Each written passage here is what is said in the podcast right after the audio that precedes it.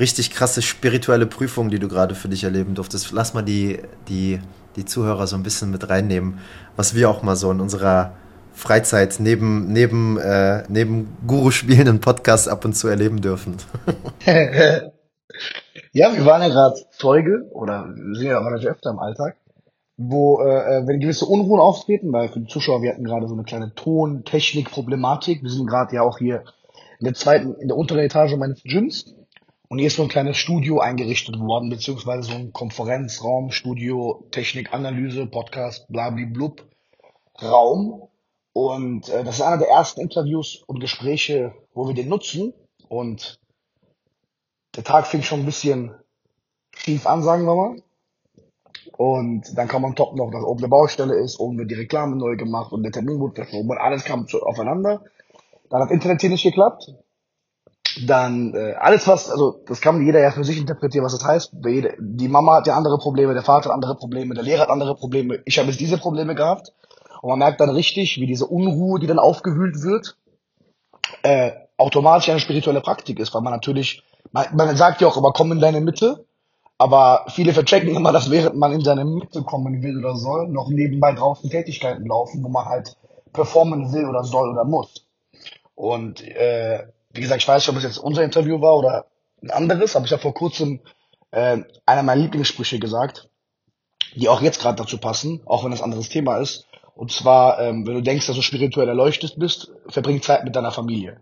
So, das ist auch quasi immer, immer so ein Test. So. Dann Absolut. Alten, da ist so ein Volltest und das ist für mich dasselbe, wie wenn du bist in deiner Mitte, okay, was ist, wenn Internet nicht läuft, das nicht läuft, Shitstorm kommt, Leute scheiße reden. Äh, es gibt immer was Unterschiedliches. Bei dem einen Ausländer ist es, der ist rassistisch, bei dem, keine Ahnung, äh, ähm, keine Ahnung, Juristen ist es, der äh, Professor erkennt seine Arbeit nicht an. Es sind ja immer verschiedene Unruhegeschichten, die kommen können, die einen aus der Bahn bringen und dann herrscht Angst oder die Stimmung niedriger und dann geht's halt los. Ja, es ist cool, dass wir das aber auch einfach mal teilen, weil das, ich finde, viele Menschen, gerade, ich meine, guck mal, du hast jetzt ein Buch geschrieben, du hast irgendwie viel auf Twitch und auf YouTube Menschen geholfen, Feedbacks gegeben, Fragen beantwortet und so weiter und so fort. Ich mache das ja auch ganz gerne. Und ähm, was einer meiner größten Mentoren mir so mal beigebracht hat, war, pack mich niemals auf ein Podest. War so ein Schamane hier in Costa Rica. Der hat gesagt, Regel Nummer eins, pack mich niemals auf ein Podest. Und da habe ich gesagt, warum? Meint er, das passiert sehr, sehr häufig bei vielen Menschen von automatisch und dann ist die Enttäuschung umso größer, wenn du dann auf einmal siehst, oh, der macht sich jetzt mal eine Kippe an oder oh, der trinkt sich jetzt mal ein Bier oder oh, der reagiert jetzt gerade mal in Situation XY ungeheilt. Und dann platzt auf einmal diese Blase, die du dir selbst kreiert hast, wo eigentlich nur eine Frage der Zeit war, bis du dich selbst irgendwie auffresst, weil du eine Erwartungshaltung in jemanden hineinprojiziert hast und absolut vergessen hast, dass nur weil jemand jetzt den Titel Schamane hat oder weil jetzt jemand ein Guru ist oder irgendwie sowas, dass diese Person halt einfach auch mal Negativität im eigenen Leben erfahren darf, kann, soll und es ja gar nichts Negatives ist. Negativität ist ja wieder, ist ja schon eine Bewertung im Wort mit drin. Wenn wir aber wissen, dass alles neutral ist und alles irgendwie nur ein Teaching für uns ist und wir eben dieses, dieses volle Spektrum an Emotionspalette auch erleben dürfen, dürfen wir halt auch Unruhe erleben. Die Frage ist halt nur, wie gehen wir damit um und wie schaffen wir es nicht unnötigerweise tagelang daran anzuheften oder irgendwie sowas. Deswegen mal so die Frage an dich. Ähm, ich gehe jetzt mal davon aus, also wenn ich jetzt mir den alten Navid angucke, der hat manchmal tagelang, wochenlang oder monatelang oder vielleicht auch jahrelang an, an gewissen Unruhe, angststiftenden Dynamiken im Leben irgendwie so angehaftet. Ähm, wie machst du das jetzt heute? Man merkt ja, finde ich, umso mehr man an sich arbeitet, desto kürzer werden diese Regenerationsphasen. Also man, man braucht dann nicht mehr so lange, um wieder sich zu zentrieren. Welche Tools hast du da so für dich?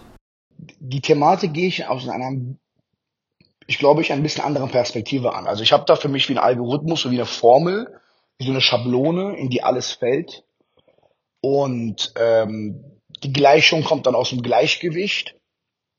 Ich werde das mal am besten von Anfang an mal ausführen, wie ich dieses Thema betrachte, weil ich sehe es weniger als eine Sache von, ich kam raus, mache jetzt die Routine und komme in meine Mitte. Das ist, damit, kam ich jahrelang nicht weit. Das kennst du vielleicht selbst und auch viele Zuschauer kennen das, dass man mit dieser Faustformel mit Atmung, komm in deiner Mitte, in deine Mitte.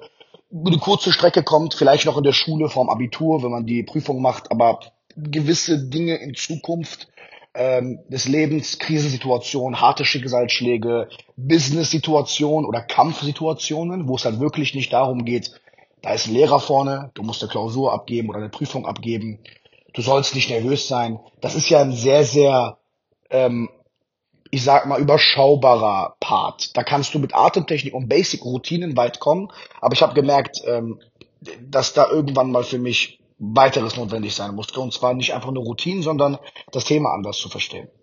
Und zwar sehe ich es folgendermaßen. Ähm, Tools können an sich nicht alleine funktionieren, weil die Komplexität äh, beziehungsweise die ähm, Mechanismen, die dafür sorgen, dass du aus deiner Mitte kommst, viel mehr sind als nur, dass ein Stressfaktor von außen kommt. Es ist ja viel mehr als das.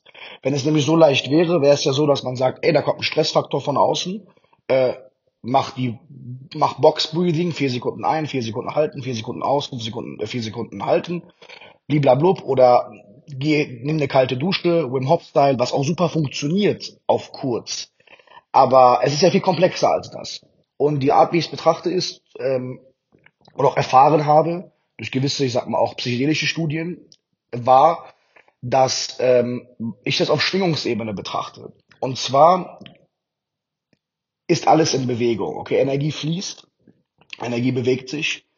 Und ähm, wenn du zum Beispiel reinkommst und du bist nicht in deiner Mitte, egal wo du jetzt reinkommst, du kommst jetzt rein, sagen wir mal, ich komme hin, mein Team war gerade da. So, ich, nehme mal direkt mal Beispiele von meiner Situation. Ich komme hin, mein Team ist da.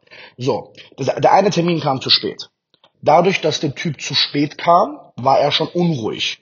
Ich arbeite sehr gern mit Unruhe und Ruhe als Begrifflichkeit und versuche immer alles da reinzupacken in diese Formel. So, er war unruhig. Jetzt geht's los. Je zentrierter ich bin, was wieder eine ganz eigene Sache für sich ist, desto weniger beziehungsweise desto anfälliger bin ich für die Schwingungen anderer Menschen. So, jetzt greifen wir da mal ein. Ich habe also ein eigenes ähm, Unruhe-Anfälligkeitspotenzial als Mensch. Das ist jeder für sich.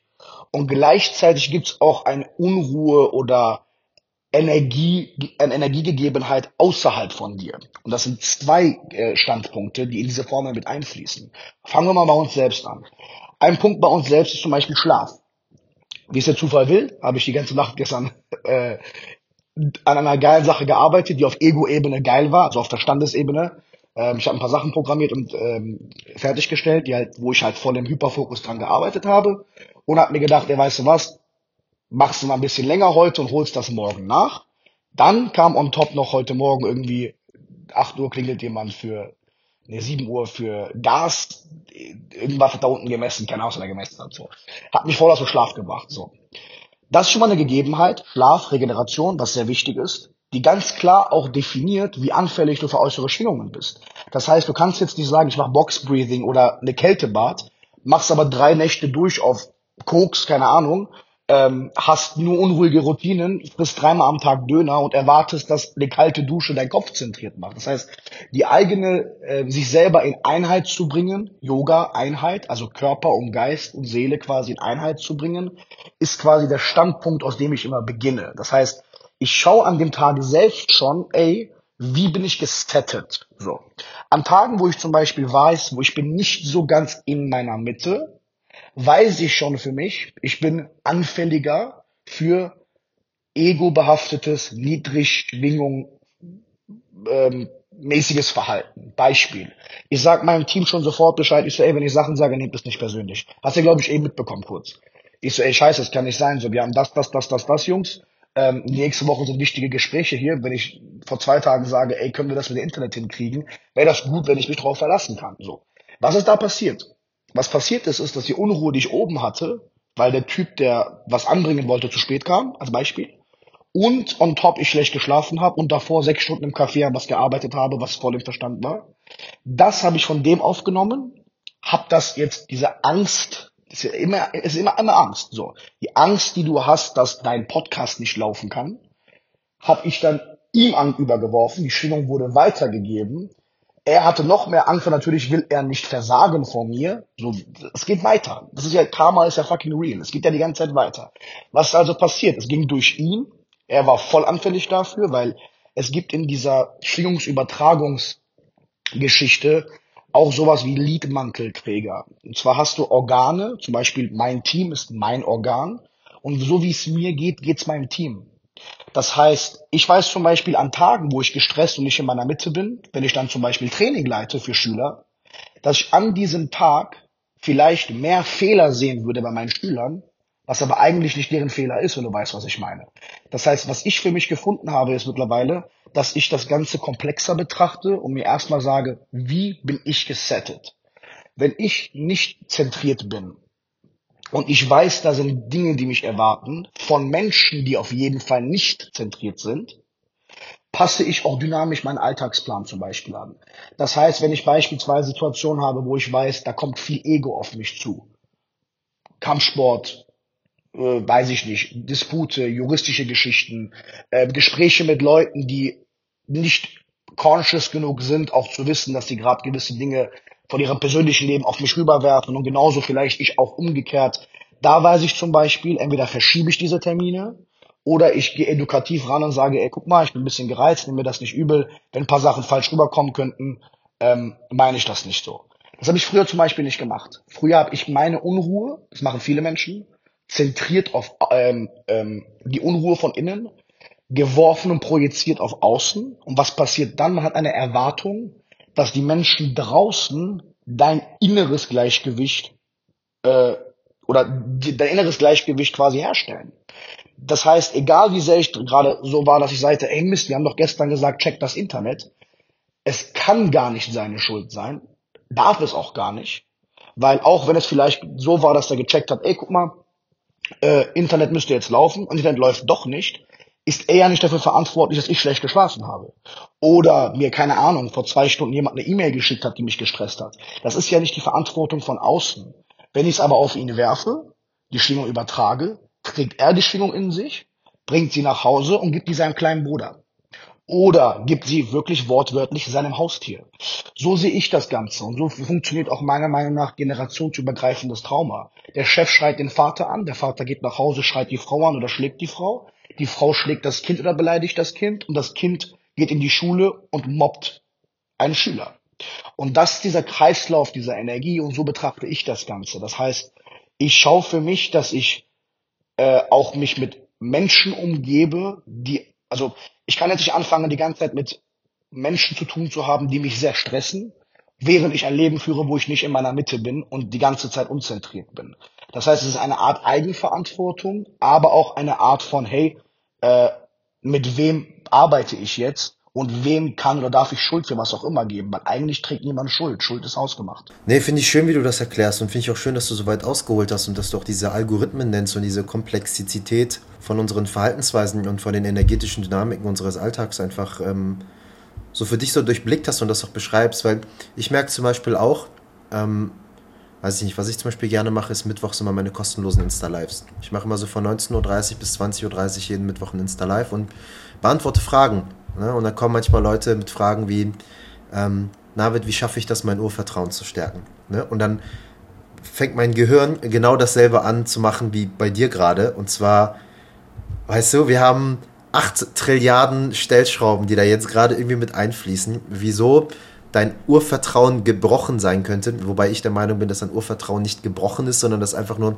eine Verbindung dazu fehlt, dass sich irgendwas dazwischen gequetscht hat, irgendeine Blockade, irgendeine niedrig schwingende Emotion, die irgendwie einen vermeintlichen Selbstschutz kreieren will. Aber in einem Insta-Live, wenn dir jemand so eine Frage stellt und du so pro Frage 10 bis 15 Minuten einplanst, dann ähm, finde ich, umso mehr man diese, diese Komplexität sieht, desto unbefriedigender wird für das eigene Ego die eigene Antwort, die man in diesem Set und Setting dann gibt. Ich weiß nicht, ob du das, ob du das weißt, wie ich das meine. Also ich beantworte dann diese Fragen und ich meine, für dieses Set und Setting reicht es auch. Die Leute, die kommen ja auch in diesem Insta-Live, weil die jetzt gerade nicht mehr wollen, sondern nur diese eine Ebene halt beantwortet haben wollen, sonst hätten sie schon längst ein Mentoring gebucht oder wären irgendwie anders auf uns zugekommen. Beantworte ich das auch, aber ich merke, dass in mir drin halt auch immer wieder so eine, so eine, ähm, nicht Enttäuschung, aber so eine Unzufriedenheit auch manchmal da ist, dass halt dieser Rahmen einfach nicht dazu genügt, gerade auch diesen Dialog stattfinden zu lassen, aber dann auch da wieder in die Selbstverantwortung zu kommen und zu sagen, ey, ich bringe mich ja selbst in diese Situation, warum erlaube ich mir jetzt in dieser Situation, wo ich anderen Menschen ein Geschenk mache und mir selbst auch einen Gefallen tue, Unzufriedenheit zu verspüren, obwohl das doch etwas ist, worüber man sich freuen sollte.